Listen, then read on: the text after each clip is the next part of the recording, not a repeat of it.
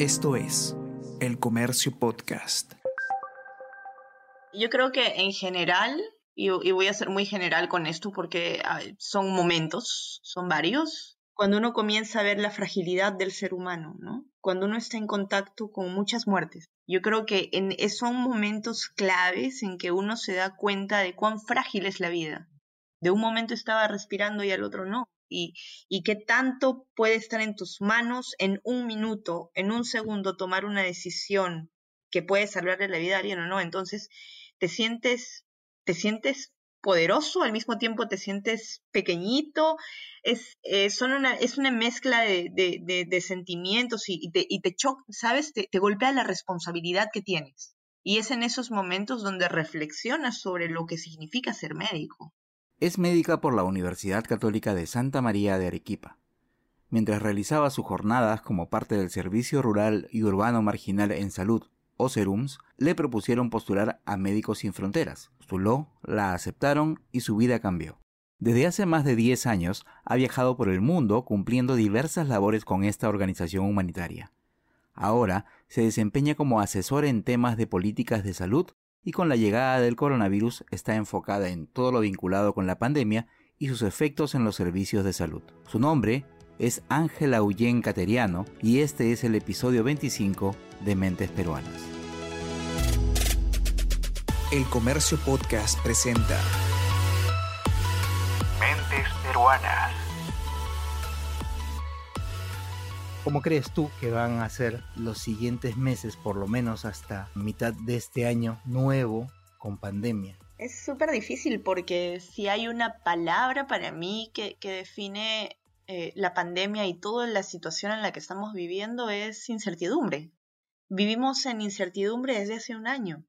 No sabemos hasta cuándo duran las medidas, no sabemos qué viene, luego surgen nuevas variantes, van saliendo vacunas, este, entonces, hay, mucha incertidumbre. Em, puedo hablar de lo que me gustaría que pase.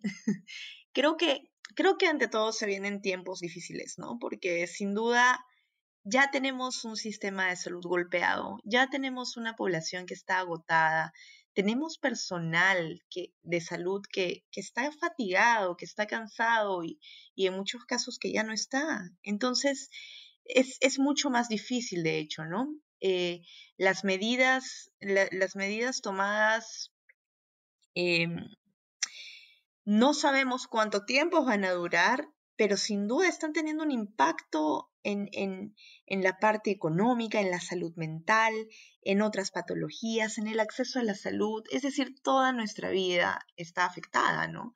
Entonces se vienen tiempos de, de, resiliencia. Se vienen tiempos duros. No, pero también creo que vienen cosas buenas, ¿no? También vienen vacunas, también vienen eh, probablemente más drogas al mercado que nos puedan ayudar. Ya sabemos que funciona, tenemos mucho más conocimiento que al principio y eso es básico. Entonces, hay, hay, indicios que nos hacen pensar que podemos, que podemos llegar a manejar las cosas de una, menor, de una mejor manera, ¿no? ¿Tú crees que hay manera de poder, en un país con las características de nosotros, poder intentar una solución que permita tratar de, resolver el tema sanitario y el tema económico casi a la par? No sé si algún otro país con condiciones similares esté intentando lo mismo. Sí, eso es sumamente interesante porque yo creo que últimamente nos han mantenido mucho en la, en esta en esta disyuntiva, ¿no? La salud o la economía. Y yo creo que esa dicotomía es falsa, porque primero que no podemos tener una economía saludable o creciente si no tenemos una población saludable. Entonces, ¿de qué estamos hablando? ¿Quién, quién va a trabajar? ¿Quién va a producir? ¿Dónde está nuestra población económicamente activa? ¿En velorios?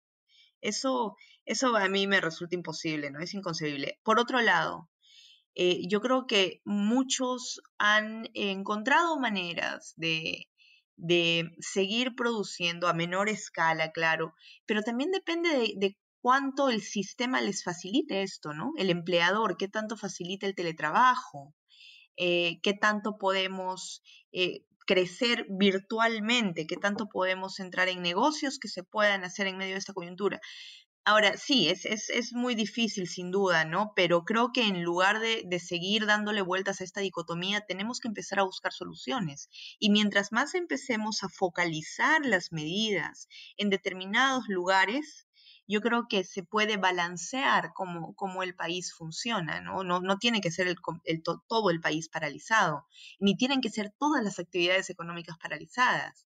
Eso es lo que tenemos que evitar aquellas que sí tienen eh, que sí crean riesgos, ¿no? Que crean focos de transmisión, que crean aglomeraciones. Entonces, yo creo que hay que empezar a buscar soluciones y aterrizar ideas en lugar de seguir en estas discusiones economía o salud.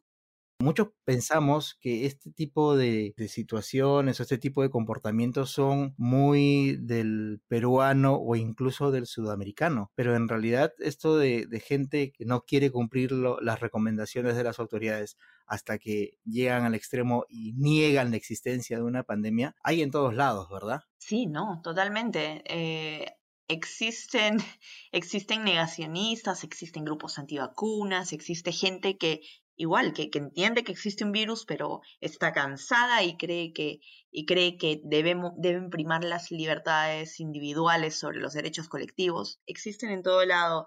Y, y lo estamos viendo aquí en, en, en el país vecino, en, en Holanda, eh, que es un país bastante civilizado. Eh, ya hay protestas y la gente sale y tiran lo que tienen a la mano en las calles, que son bicicletas. Han hecho bloqueos con bicicletas en algunas calles. Entonces, es, es sorprendente, pero yo creo que también tiene que ver, y, repito, con, con todo lo que acarrea los, los confinamientos, ¿no? El, el, estado de salud mental, la ansiedad y otra vez la incertidumbre. Entonces, sí, yo creo que esto se da en todo lado y, y a diferentes niveles, ¿no? Porque mientras en algunos lugares tienes legítimas preocupaciones por el no tengo que comer y tengo que, tengo que trabajar el día a día para sobrevivir, como puede ser en, un contexto como el peruano, pues tienes en otros lados, como, como en España, grupos que, que niegan la existencia del virus, que creen en, en, en teorías de conspiración. Entonces, hay, hay de todo, ¿no? Como en mercado. Entonces, pero yo creo que es importante también que eh, importa mucho cómo el gobierno y cómo las instituciones comunican porque te cuento la experiencia, la experiencia aquí en Bélgica. Eh, yo estoy, estoy en casa hace casi un año y he salido contadas veces, ya sea para ir al médico o eh, para ir a caminatas en el bosque, ¿no? Entonces, si bien eh, después de la primera ola, y mira, Bélgica fue un país con muy alta mortalidad, ¿eh? La primera ola fue brutal aquí. Eh, ¿Y qué pasó? Eh, cerraron todo, estuvimos en, un confinamiento largo, pero luego la apertura se dio muy rápido. En ese entonces la primera ola estaba recién creciendo en Perú, ¿no? Y esto. Eh, pero yo creo que podemos mirar otros países y sus experiencias, porque lo que pasó es que el de confinamiento ocurrió muy rápido aquí y tuvieron que volver porque la curva se disparó. Y, y, desde entonces fueron mucho más cuidadosos y ahora cuando abren, abren, con, abren pausadamente, ¿no? En, de manera gradual las actividades. Yo lo que, lo que vi en Perú de alguna manera fue que hubo una, una falta de coherencia. Es más o menos lo mismo. Sí, sí, sí. Que fueron abriendo muy rápido, pero más bien no hemos retrocedido. Sí, no, totalmente. Y además, ¿dónde está la, la, la coherencia? Yo creo, tiene que haber mucha coherencia para que la gente confíe y para que un gobierno sea considerado legítimo, una institución, una organización, tiene que haber confianza. Y para la confianza tiene que haber coherencia y explicación detrás. Entonces, si tú me dices que esto se transmite en lugares cerrados y me abres casinos y gimnasios y moles, pero me prohíbes ir a la playa, yo no encuentro coherencia en tu mensaje. Entonces, estoy confundido, entonces no te creo. Entonces yo creo que, que este, este tipo de incoherencias también dan paso, o la falta de comunicación da paso a que la gente tenga desconfianza y pueda creer en el primer video que encuentra en Facebook. Desde tu punto de vista, ¿en qué se debería fijar un elector antes de decidirse por alguno de los candidatos? Pero siempre desde el punto de vista de, oye, ¿cómo me van a solucionar este problema que estamos viviendo de la pandemia? No, es súper interesante porque eh, yo estoy siguiendo de cerca eh, las propuestas y, es verdad que no tenemos, eh, no tenemos partidos políticos sólidos ni, ni, una clase política, ¿no? Entonces, más aún es, es interesante porque veo muchas caras nuevas y creo que es importante que, que el ciudadano adquiera cierta responsabilidad en, en, cuanto a su voto, ¿no? Y aquí viene el punto de revisar, por ejemplo, los planes de gobierno, de escuchar atentamente las entrevistas, ¿no? Y de ir más allá de los eslogans, de ir más allá de, de, de, bueno, no sé, el, mano dura o el todo para la gente o el pueblo manda, no sé, yo creo que tenemos que ser un poquito más analíticos y tener mucho pensamiento crítico. Por ejemplo, en el, en el manejo de la pandemia yo no he escuchado tampoco muchos eh, muchos planes, eh, ya sea desde el sistema de salud, porque es importante, yo creo, mencionar que no se le puede poner la carga de todo este problema al sistema de salud.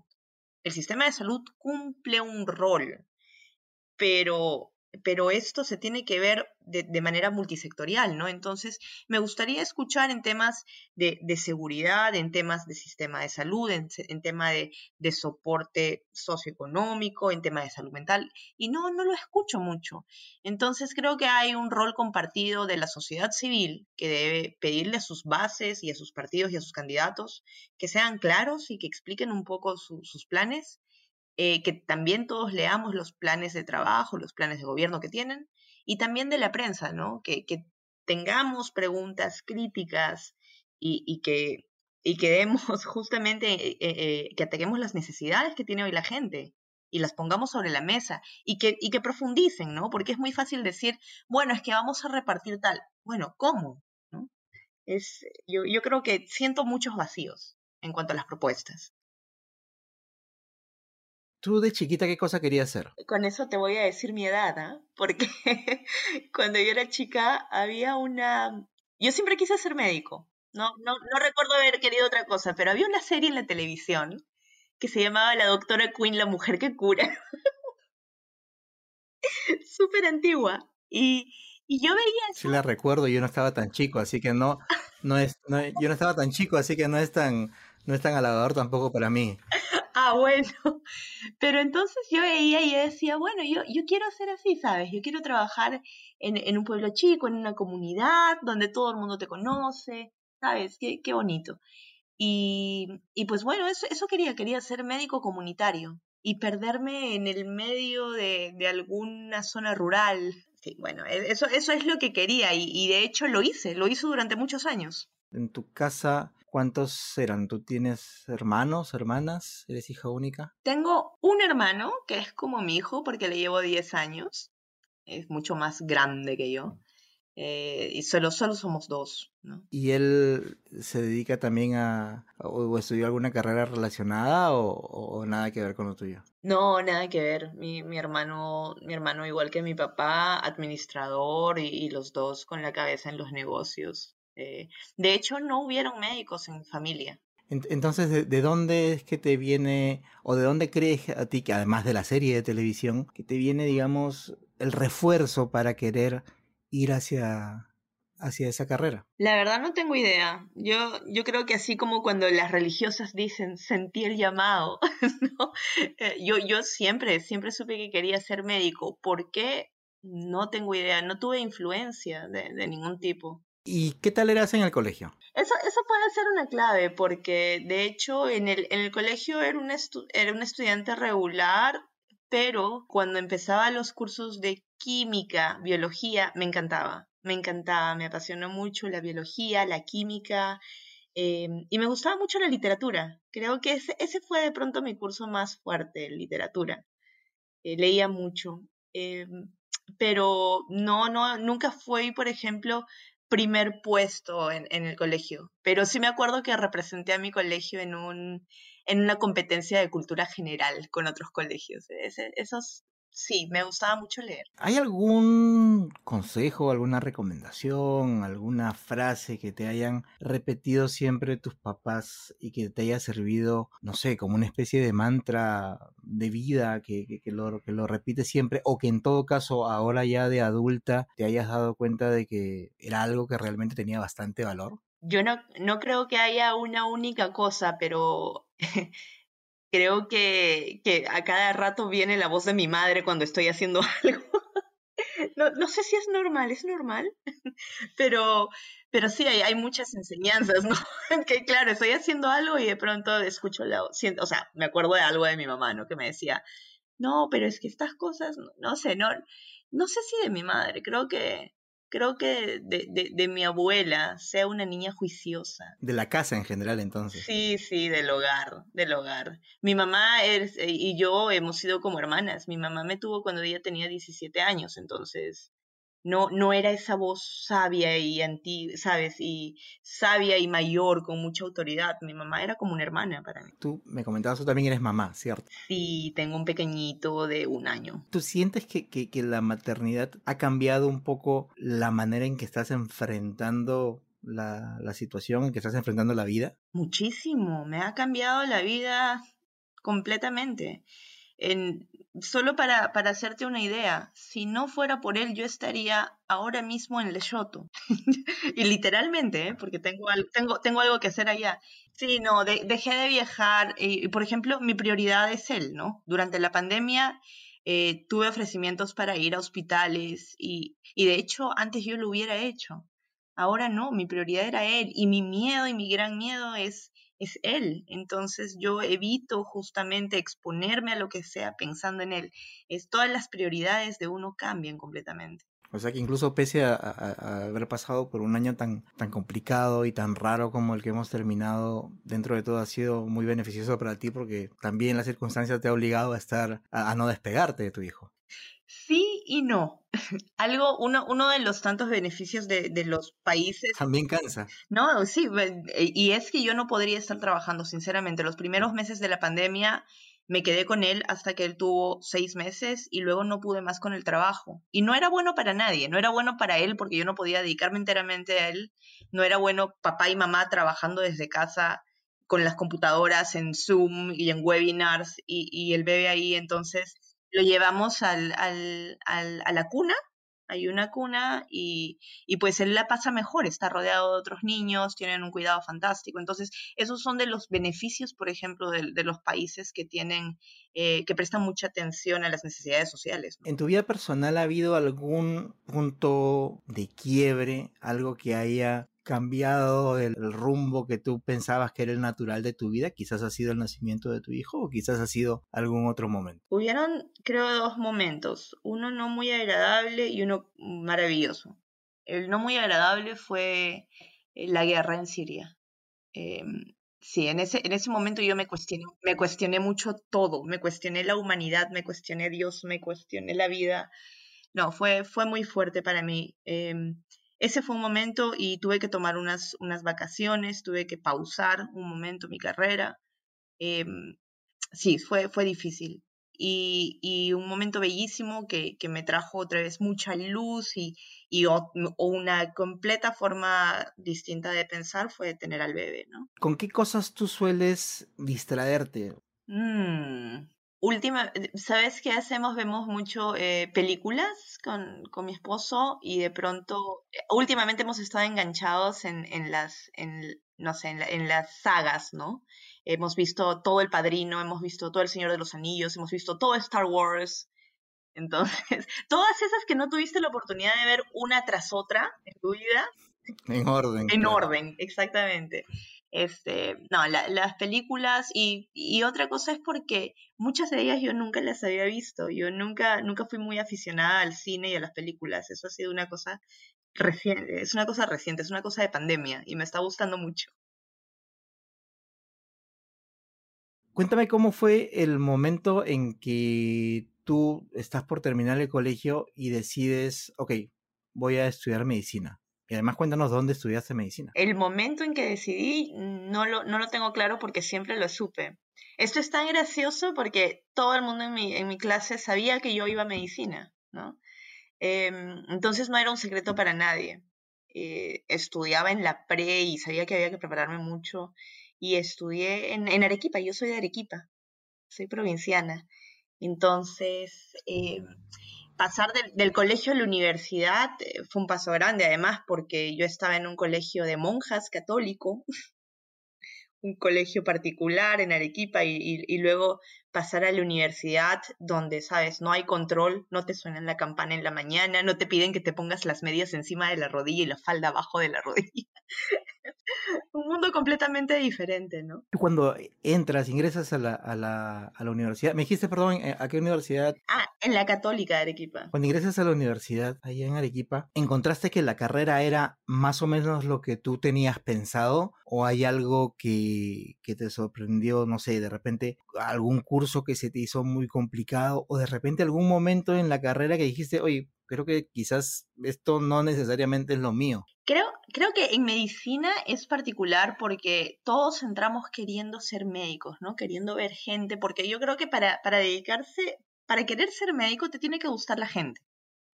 ¿No? Entonces uno entra en medicina esperando ver pacientes, hablar de enfermedades, pero no, los primeros años hablas de anatomía, hablas de bioquímica, hablas de, de pronto de embriología, estás metido en un laboratorio, estás sentado en una carpeta, tienes muchos libros que leer y tú dices, bueno, ¿y cuándo viene la gente, no? ¿Cuándo empezamos a hablar de todas las, de todas las enfermedades? Y, y, la primera parte, los primeros años son ciencias básicas. Y, y yo sí, me, me, costó un poco la, la bioquímica 2, me costó un poco, me acuerdo que me fui a Subsa. Uf, tuve que estudiar muchísimo, pero, pero sí, lo hice. Y, y cómo es, ¿no? Después de unos años, mi curso favorito de la vida fue farmacología. Pero, pero nunca hubo un momento en que se te pasó por la cabeza tirar la toalla. No, no, no, no hubo ningún momento en que lo dudara. Y creo que también las escuelas de medicina tienen, tienen mucho de, eh, de, cofradías, ¿no? Uno va viendo a los estudiantes mayores, uno conversa con ellos y ellos ya van al hospital, ya se ponen bata blanca y te cuentan, bueno, tenemos un paciente. Entonces uno está como esperando llegar ahí, ¿no? Y, y tienes ahí la meta y, y, y, les, y sigues dándole. Entonces yo creo que no, nunca, nunca me lo cuestioné en realidad. Cuéntanos, tú cuando estábamos conversando antes, haciendo las coordinaciones para hacer esta entrevista, este, me comentabas que necesitábamos más o menos como tres o cuatro episodios para contar en detalle tu, tu, este, tu ruta profesional. Y en un parrafito de, de un mensaje de WhatsApp me mencionaste como mínimo, creo que cinco países y como diez ciudades o algo por el estilo. Cuéntanos un poco ¿Cómo ha sido este salir de Arequipa y viajar por el mundo? Y sobre todo, ¿por qué y qué cosa ibas haciendo en cada uno de estos países? Y ciudades, perdón. Wow. Um, yo cuando, cuando salgo de Arequipa, lo, los médicos hacemos el, el SERUM, ¿no? El, servicio rural. Y entonces mi primer punto fuera fue Cusco. Y fue maravilloso. Tú sabes que yo tengo 10 ahijados en Cusco a los que trato de ir a ver cada vez que voy a Perú. La última vez que los vi fue hace dos años, que fue la última vez que fui. Eh, una, una se llama Angie. eh, a dos de ellos yo los traje al mundo. Entonces, yo creo que el serum es una experiencia que marca a todos. ¿eh? Estar en una comunidad, eh, ser un médico recién egresado y sentir esa responsabilidad es, es increíble. Y, y, fue eso lo que reforzó en mí la doctora Quinn, ¿no?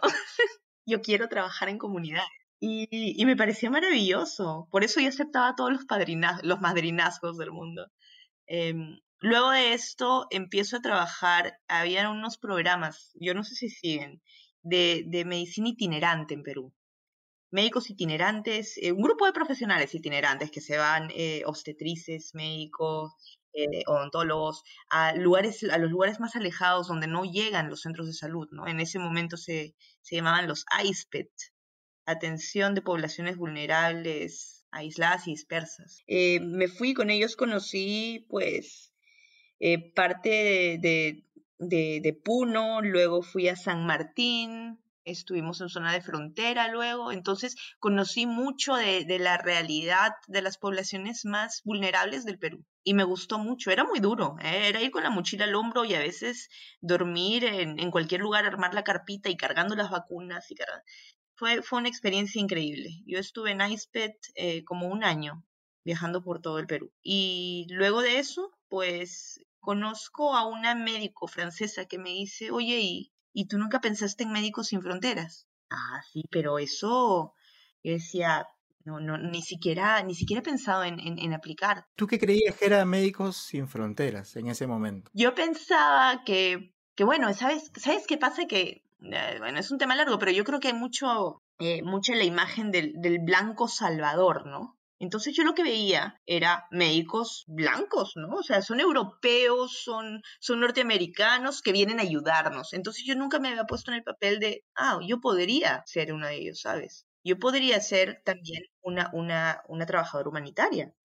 Em, y, creo que hubo mucho estereotipo en, en mi cabecita. Pero después me di cuenta que no, ¿por qué no? Esto se trata de ayudar gente. Y aplico y en la primera me aceptaron.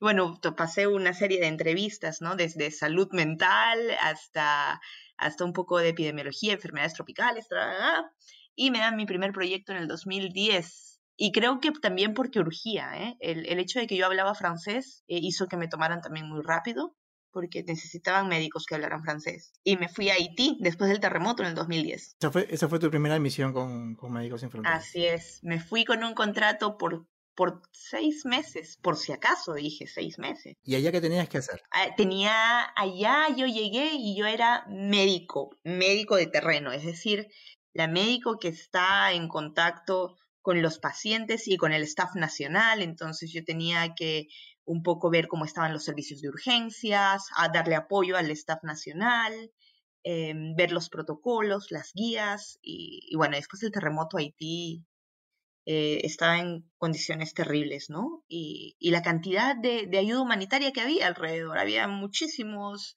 muchísima gente que trabajaba en cooperación, fue, fue de verdad una experiencia increíble para mí. Y acabé renovando y renovando y renovando, y cuando me di cuenta yo llevaba dos años en Haití. Em, porque claro, porque después del terremoto empieza la, epidemia de cólera. Claro, se, se, complica la cosa. Así es, porque estaban, porque no había eh, eh, acceso a agua y a saneamiento, entonces eran situaciones muy difíciles y empieza la epidemia de cólera, que además fue Em, luego se supo que fue un grupo de Naciones Unidas que vino de Nepal, que trajeron una cepa de cólera que, no era conocida en el país. Bueno, entonces pues empezamos una intervención en cólera y fue la primera vez que me ascendieron también y estuve ya como coordinadora de, la emergencia de la respuesta a cólera. Entonces, sí, Haití fue para mí mucho crecimiento profesional y, y, fue la primera vez que pasé este momento que te digo, ¿no? El, el estar en contacto con muchas muertes. Eso es lo que la, epidemia de cólera a mí me, me, dio por primera vez, ver morir a mucha gente uno tras otro por simple deshidratación,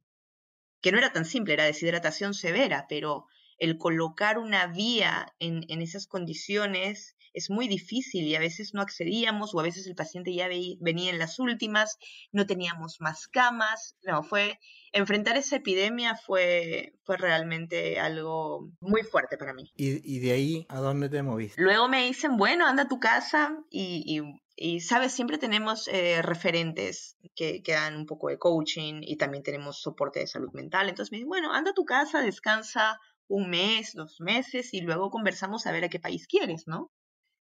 Y, yo empiezo a ver la lista que ya, que ya me mandaban y yo digo, a las dos semanas de haber estado en Arequipa, ya estoy lista. Sí, lo extrañaba, lo necesitaba, yo decía, ¿qué hago acá? Y, ya estoy lista, me voy.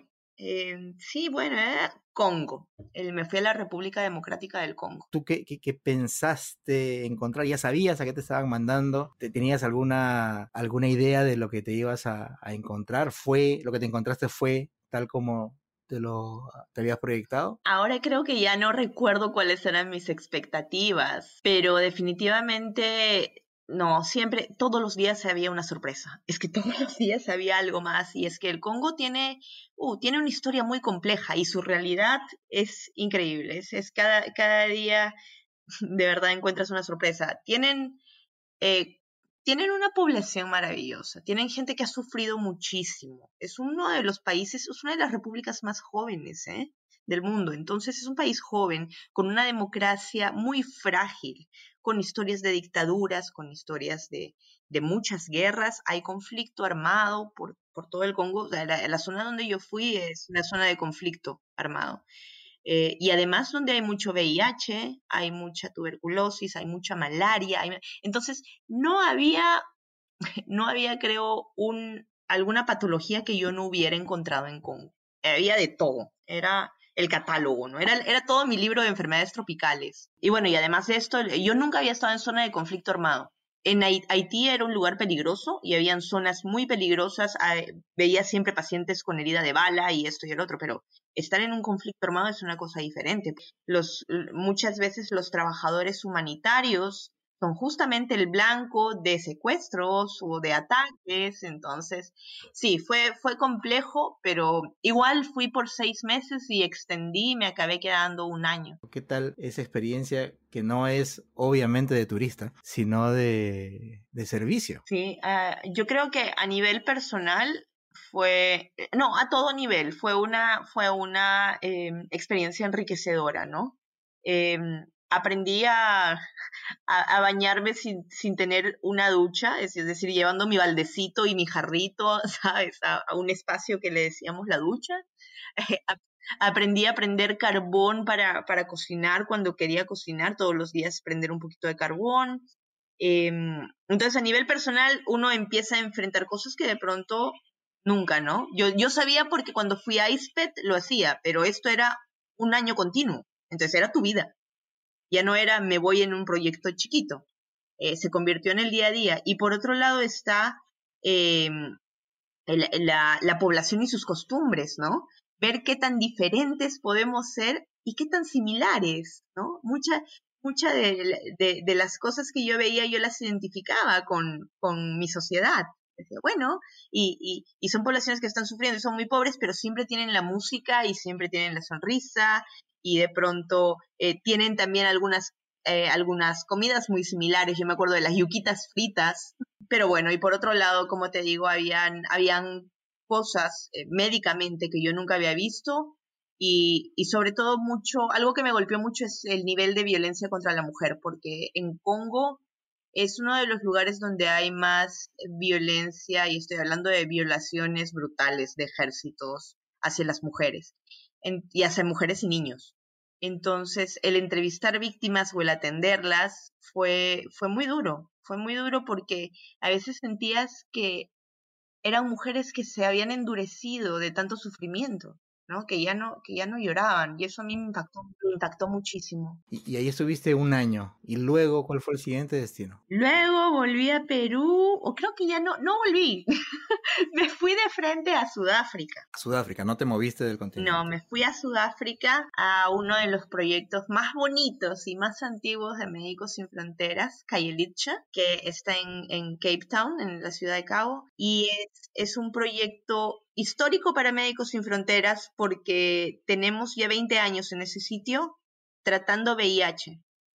Y, es el lugar donde, es el lugar de que Médicos, de Frontera, Médicos Sin Fronteras em, trabajó junto con la comunidad para empujar para que los eh, medicamentos antirretrovirales rompieran la patente y se hicieran genéricos. Es, es un hito eh, y es el primer lugar de bajo ingreso en donde se demostró que era posible tratar a gente joven, eh, a gente pobre y vulnerable con uno de los tratamientos más caros del mundo y se podía tratar en la comunidad y que la gente lo hacía sin tener, sin tener un infectólogo al lado. Entonces es, es, un proyecto maravilloso, histórico, donde aprendí muchísimo además. ¿Y ahí cuánto tiempo te quedaste? Ahí sí me quedé ocho meses. Supongo, perdón, que la experiencia es mucho más tranquila de las últimas que te había tocado. Sí, sí, eh, yo, yo me, me, me quedé muy impresionada con, wow, eh, eh, Cape Town la, en, en, Sudáfrica es una, es una ciudad maravillosa, preciosa, con una costa azul.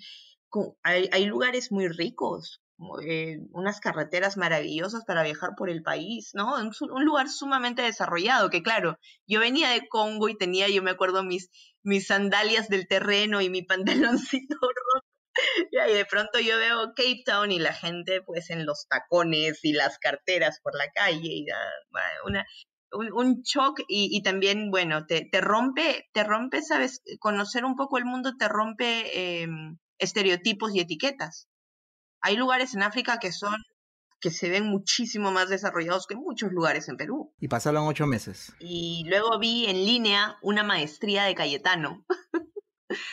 Y, y, pensé, es que yo necesito aprender de enfermedades infecciosas y tropicales, porque es lo que estoy viendo. Porque, porque tú seguías, tú seguías eh, en calidad de médico cirujano. Sí, ya había hecho muchos entrenamientos, había hecho en París una, eh, un diplomado de respuesta a epidemias, había hecho cursos cortos, pero no había estudiado una maestría. No, ni una especialización, ni un posgrado. Sí, no, la especialización nunca me atrajo igual, pero, pero sí dije, bueno, yo necesito aprender de control de enfermedades infecciosas porque es lo que estoy viendo. Ya tenía ya tres, cuatro años de experiencia en eso, entonces dije, bueno, me voy a inscribir en la maestría. Cambiaste de nuevo de país. Así es, y volví a Perú para la maestría en Cayetano. Y es gracioso, ¿no? Porque yo decía, voy a volver a Perú para quedarme un año solo para hacer una maestría. Yo no, no tenía idea de cuánto era la carga horaria o de trabajo de una maestría. Entonces dije, bueno, ya que voy a hacer una, mejor hago dos. Y me matriculé en otra maestría, en un, en un MBA, porque decía, bueno, también estoy haciendo mucho, ¿sabes? Mucho eh, manejo de proyecto. Claro, para ver una cosa más gerencial, más este, administrativa, digamos. Necesito entender más, ¿sabes? De recursos humanos, de finanzas. Entonces me voy a matricular en este MBA de salud de la UPC. y llevé dos maestrías al mismo tiempo y fue una locura a full, a full todos los días, calculo. Claro, y, sin, sin trabajar, casi la, la, toda la primera parte no, no trabajaba, entonces era con, con mis ahorros, ¿no? Y cuando ya se iban acabando los ahorros, que bueno, ahora tendré que, tendré que compartir las maestrías con, con trabajo. Y empecé a trabajar en Cayetano, en la oficina de investigación. ¿Y terminaste, terminaste las dos maestrías o alguna quedó en el camino? No, mira, lo, lo gracioso es que yo hice las, las dos tesis, de la, de la UPC fue mucho más sencillo, de la, de la de Cayetano no sustenté. Terminé la tesis y no la sustenté y hasta ahora tengo eso pendiente y tengo a mi asesor que de pronto va a escuchar esto porque se lo voy a pasar. Para que sepa que todavía hay una promesa de, de volver a sustentar. Tengo, sí, tengo que hacerlo. Ya no sé si todavía valga mi, mi tesis de malaria, pero, pero no, eh, no, tengo esa tarea pendiente. La, la de la UPC fue una idea de negocio, fue...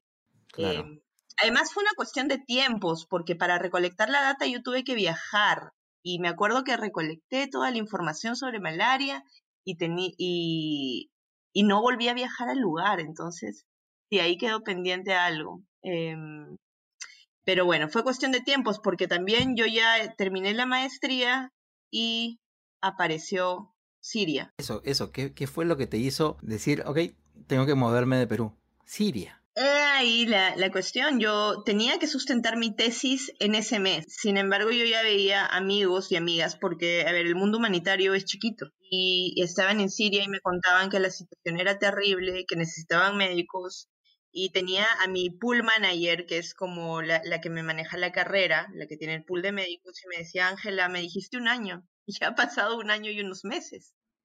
Y él le decía, tengo que sustentar mi tesis. Y me decía, te necesito, ¿no? Y, ver a mis amigos, sobre todo escuchar las historias de horror que, tenían allá. Y yo en ese momento, ¿sabes qué pensé? Bueno, ¿para qué voy a necesitar este graduarme ahorita en tropicales? Eh, puedo, puedo volver y hacerlo en cualquier momento. Yo solo voy a Siria por una emergencia. Solo voy por tres meses.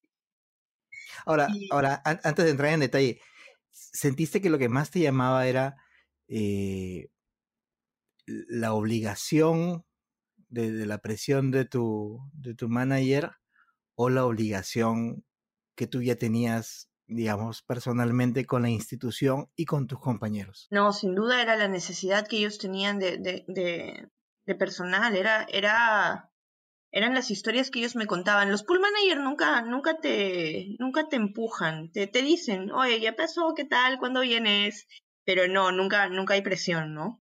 como una cosa suya te la dicen. Tal cual, porque nuestros contratos son por proyecto. Entonces yo no estoy bajo contrato, puedo decir siempre que no. Eh. Claro. Pero era, era un llamado de necesidad. Y bueno, entonces yo dije, bueno, yo regreso prontito pero yo tengo que aprender que eso no funciona conmigo. Y, y, sabes, algo, algo interesante es que justo en ese momento me estaba preparando para el PhD, porque mi asesor en Cayetano este, me sugirió para un PhD aquí en Bélgica y estábamos preparándolo todo y yo dejé todo. Dejé todo y me fui a Siria. Y en ese momento yo también tenía, sabes, había empezado a trabajar en, en el sector privado en Perú. Era jefa de gestión de la salud en, Pacífico. Es decir, mi vida era completamente distinta. Y dejé todo y fui y llegué y me di cuenta que la necesidad era más que real. Y te estoy hablando del 2000, la primera vez que yo fui fue el 2013. Y fue terrible, fue terrible todo lo que encontré. ¿Qué cosa fue lo, que, lo, lo primero que te impactó? El nivel de violencia, la fragilidad del cuerpo humano. Em, nosotros tenemos em, un, un, código, los mass casualty plans es cuando hay este, ataques masivos, ¿no? Em, y, yo, y yo pude, bueno, lamentablemente estuve en uno y en otro llegamos después como parte de la respuesta. Y, y es muy fuerte, como, como te repito, es, es cuando te digo la fragilidad del cuerpo humano es porque es literalmente ver partes de cuerpo humano, ¿no? O ver personas en partes que vienen, o, desmembramientos y, todo de manera masiva, ¿no? Entonces, en ese momento solo empiezas a triar, a hacer triaje y etiquetar, ¿no? Este, tomas funciones vitales, este es etiqueta roja, etiqueta negra, etiqueta amarilla. Entonces empiezas a, triar un poco a ver quiénes tienen oportunidad, quiénes no, cuántos cirujanos tienes. Y, yo siempre voy a resaltar mucho la, la, sabes, el corazón y el empuje del staff nacional, porque ellos son los que son del lugar, viven ahí y se comían todo y aún así seguían trabajando tal vez estaban viendo a compañeros, a vecinos, a, familiares, y, sabes, e, es que para ellos, ellos eran los héroes. Y otra vez, este, nosotros cuando partimos a misiones de, emergencia, porque este es el pool de emergencias, normalmente en, este tipo de proyectos nos quedamos tres meses, ¿no? Em, pero renové eh, con, contra recomendaciones, ¿no? Te habían dicho que, que mejor rotar personal. Sí, que es mejor quedarse solo tres. Yo me quedé seis meses. Y creo que sí es una cosa que no debía hacer en el momento, ¿no? Eh, decidí quedarme seis meses. En ese momento nosotros ya no íbamos, ya no cruzábamos la frontera, nos, fuimos a, Turquía en el borde con Siria porque la situación era muy, muy insegura.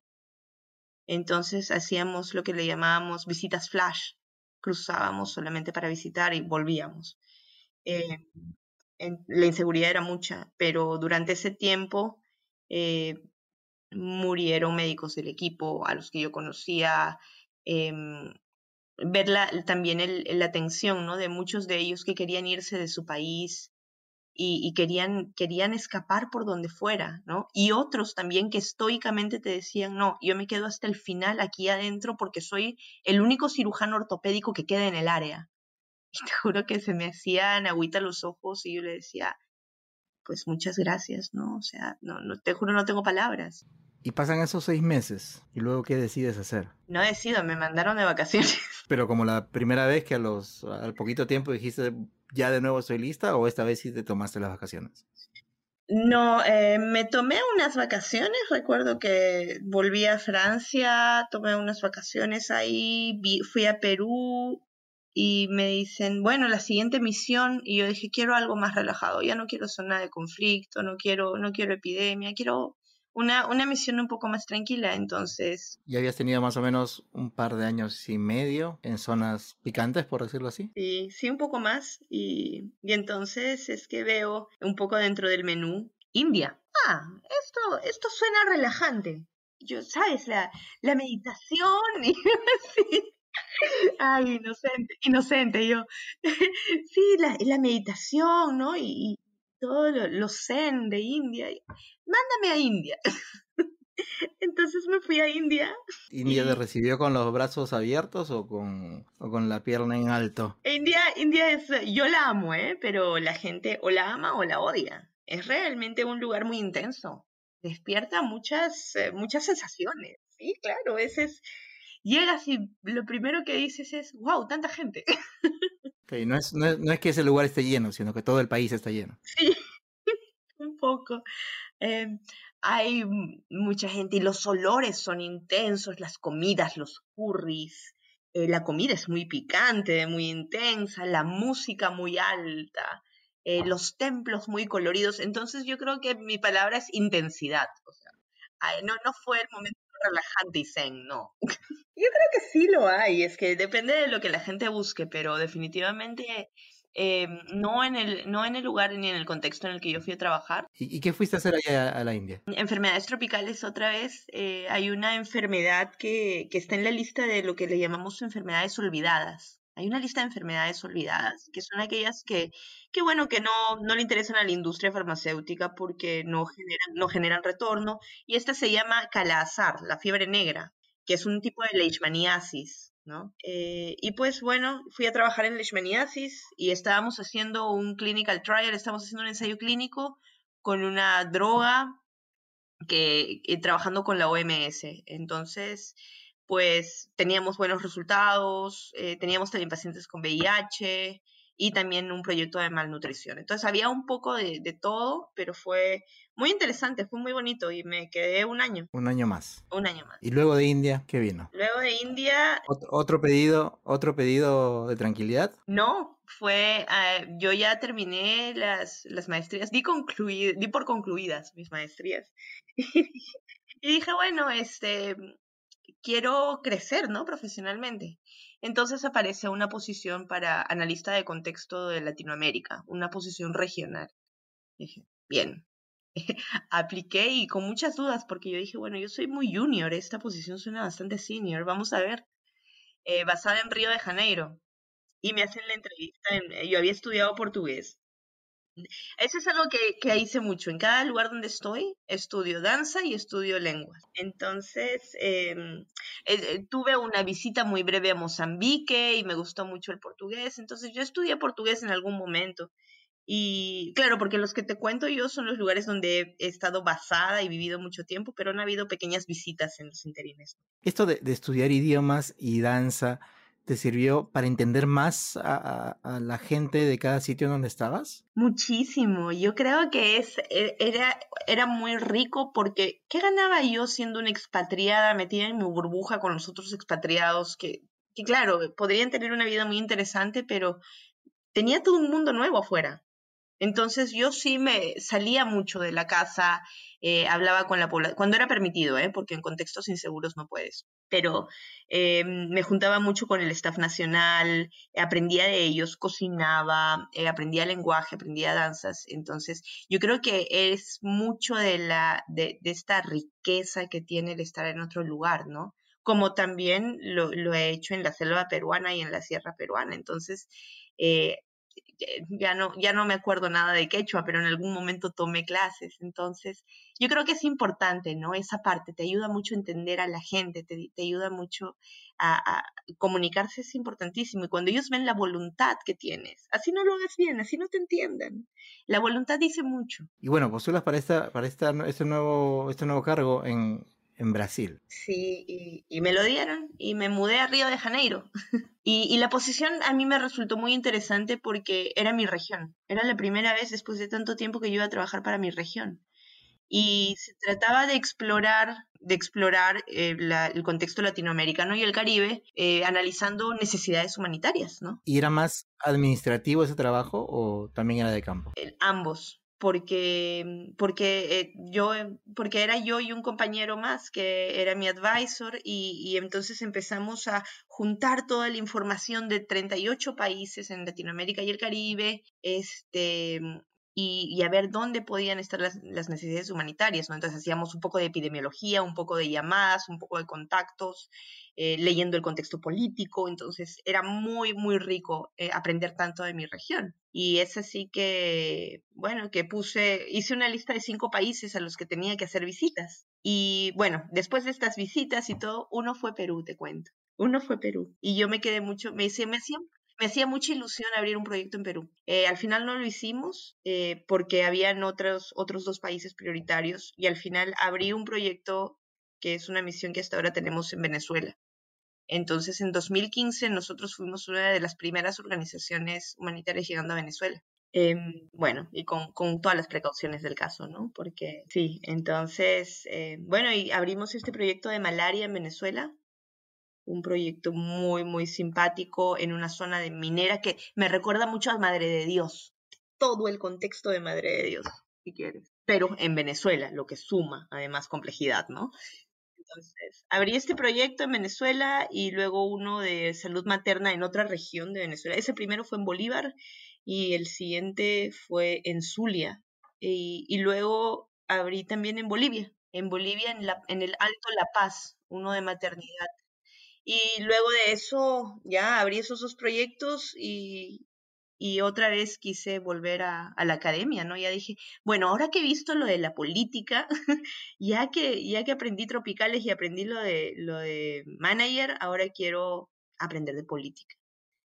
Y postulé a la universidad, a la Universidad de Londres, a la Universidad de Queen Mary, y estudié relaciones internacionales y política. ¿Y qué tal, qué tal, qué tal ese, ese, ese, esa especialización, ese curso? La, la maestría es, sí, sí, sí, súper interesante porque no tenía nada que ver con todo lo que yo había hecho antes. Las ciencias políticas, las, o sea, los sociales, las sociales en general, eran otro mundo para mí. Entonces yo leía los papers y decía, ya, pero esto no es una metodología. ¿Dónde están los números? ¿Cómo he llegado a estas conclusiones? Claro, totalmente distinto la, la, manera de trabajar ese tipo de información. Nada, nada que ver, me, me, rompió esquemas, me costó muchísimo entender, porque decía, ¿cómo has llegado a esas conclusiones? No, esto está mal, no me gusta este paper, ¿no? Eh, y, y, nada, me, me, tenía que salir un poco de la parte de las ciencias, tenía que salir y me costó, y, pero aún así lo hice. Hice una tesis analizando la transparencia de la industria farmacéutica y la política detrás de eso. Entonces, al final fue muy útil. ¿Cuánto tiempo te, te tomó? Estuve un año y poco más en Londres y, y luego y luego cuando yo estoy ya terminando la maestría, estaba haciendo un fellow y encontré esta posición, la posición en Bruselas de asesora de políticas de salud. ¿En la que estás ahora? Sí. ¿Te sirvió la maestría que, que, estudiaste en Londres? Sí, muchísimo, muchísimo, para entender la política detrás de las políticas, porque uno, uno, sabes, uno cuando, cuando quiere trabajar en diseño de políticas de salud, siempre piensa, ¿por qué no está basado en evidencia? Claro, que es un poco, es, que es un poco perdón, la, discusión que, que, hubo hace un tiempito justo antes de que empezara la campaña, ¿no? ¿Por qué no se están tomando decisiones basadas en evidencia? Sí, es muy interesante porque yo creo que es el pensamiento científico, ¿no? Eh, dos más dos son cuatro. ¿Por qué no es cuatro? ¿Qué está pasando? Entonces, yo creo que hay que entender que las, las políticas públicas al final están influenciadas por mucho más que la evidencia. Están influenciadas por factores políticos, por coyuntura, por factores económicos, eh, incluso evidencia de otras áreas, ¿no? No, no solo por la, la, evidencia dura que viene de las ciencias naturales. Entonces, hay, hay mucho y, y creo que, que hay que entender mejor cuáles son los intereses, cuáles son las agendas. Y eso es en lo que trabajo. Actualmente trabajo, tengo en mi cartera aproximadamente 10 países y, y eso es lo que hay que hacer. Hay que sentarse a leer cuáles la, los protocolos, las guías, la legislación, entender el contexto, entender los intereses detrás, entender al sector privado eh, y, y, tratar de, de, trabajar en pro de la población ¿no? y de su acceso a la salud. ¿Cómo te gustaría ser recordada? Uy, qué miedo. no, no, no lo sé. Yo creo que me gustaría, creo que no me gustaría, no, no, no sé, dejo la libertad de la gente como me quiera recordar, pero no me gustaría ser recordada por haberle hecho daño a alguien. Yo, yo creo que eso, eso para mí es importante, de, trato dentro de lo que puedo. Eh, me, me, puedo alejar antes de hacer daño, pero, eh, pero claro, soy humana y espero que el daño que he hecho sea de aquellos que, que se pueden olvidar, ¿no? que no haya hecho nada, nada muy malo que deje marcado a alguien. Eh, yo creo que eso es, es, lo principal. De ahí a cómo me recuerden, pues. Este fue el episodio 25 de Mentes Peruanas, una serie de podcast producidas por el Diario El Comercio para conocer un poco más a fondo a las figuras representativas de la escena científica nacional. Mi nombre es Bruno Ortiz, gracias por escucharnos. Esto fue El Comercio Podcast.